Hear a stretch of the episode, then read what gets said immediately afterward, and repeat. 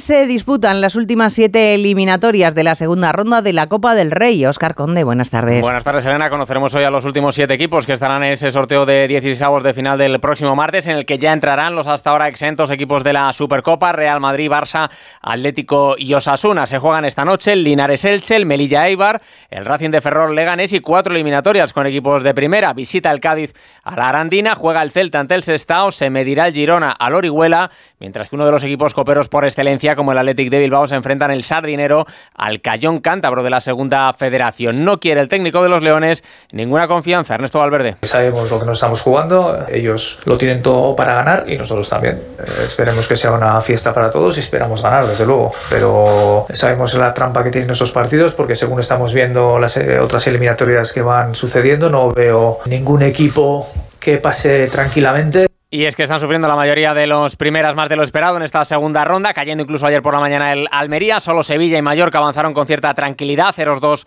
los hispalenses en Astorga, 0-3 los Baleares ante el Valle de Egues. Superaron por la mínima sus eliminatorias la Real Sociedad en Andrax y el Alavés en Tarrasa, pero tuvieron que sufrir mucho Las Palmas, que ganó 1-2 al Tudelano, con un gol salvador de Munir en el minuto 124, y el Betis, que remontó al Villanovense in extremis con los tantos de Abde en el 88 y Borja Iglesias en el 93. El jugador Betis Andrés Guardado.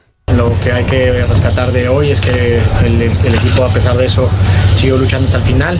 Dentro del plan no estaba a sufrir tanto, pero también veníamos con la humildad de que sabíamos que aquí el Barça también le costó pasar el año pasado y que iba a ser complicado. Pero bueno, eh, visto lo, lo que pasó dentro del campo, creo que al final fue un trámite bastante complicado. Recordar que además de esa Copa del Rey se jugó también anoche el partido aplazado de Liga Europa entre Villarreal y Maccabi Haifa, que acabó con empate a cero. Ya mañana miraremos de nuevo a la Liga con el Getafe Valencia, abriendo la decimosexta jornada que tiene como citas más destacadas el Betis Real Madrid del sábado, para el que los blancos recuperarán a Kepa y Modric. También estará Bellingham y el derby catalán del domingo Barcelona Girona, que tendrá que afrontar Xavi sin Ter Stegen, Íñigo Martínez ni Gavi, si jugará Araujo, pese a sufrir una fractura de pómulo, lo hará el uruguayo con una máscara protectora.